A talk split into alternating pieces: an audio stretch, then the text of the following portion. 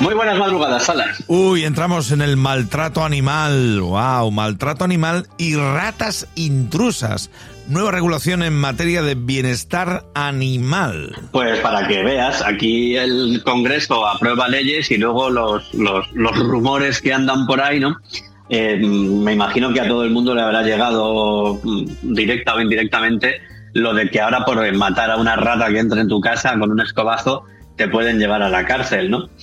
Bueno, yo creo que ese es el chascarrillo, hay que ser más serio. Esto es una ley que lo que busca es pues, mejorar el bienestar de los animales. Además, eh, importa determinados conceptos de, los, de la normativa que hay en Alemania y la normativa inglesa, ¿no? en la que básicamente pues, se supera un poco el concepto de animal y se separa entre animal vertebrado y, el resto de animales, insectos, etcétera, etcétera. Eh, también se, se, amplía la norma tanto a los animales domésticos que viven con nosotros como a los que no conviven con nosotros y se establece, cosa que yo creo que es de sociedades avanzadas, que que bueno, que la integridad física de los animales, con independencia de que son animales y que eso nadie se puede equivocar con ello, pues tienen unos derechos y tienen derecho también a no ser maltratados. Yo creo que nadie puede discutir esa circunstancia, ¿no? De ahí a que entre una rata en tu casa y pegar un escobazo y matarla, evidentemente mm, son, son conceptos distintos. Es cierto que la normativa con, el, con, esta ley que dispone el, la, la modificación del Código Penal, es cierto que eh, el maltrato de un animal que eventualmente pueda haber entrado en tu casa, pues puede llegar a tener pena, ¿no?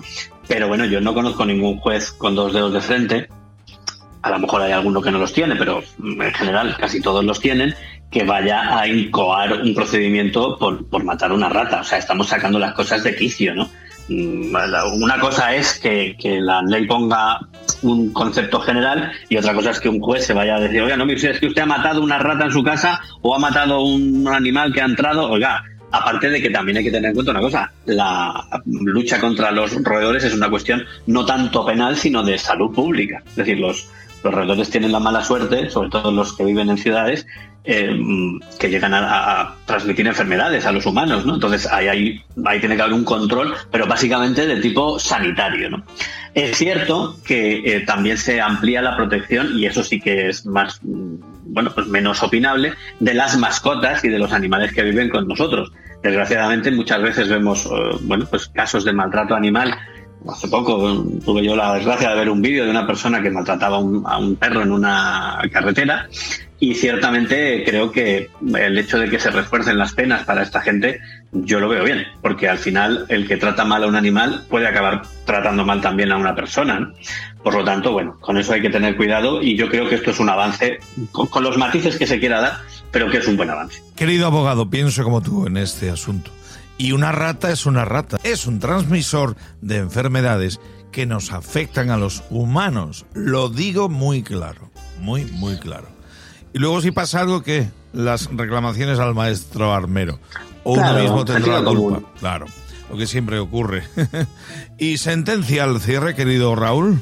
Pues esta semana decimos que no hay disfraz que aguante mucho tiempo el engaño, salvo la toga de los abogados. Hasta la semana que viene, Salas. Un abrazo, Raúl. Un abrazo.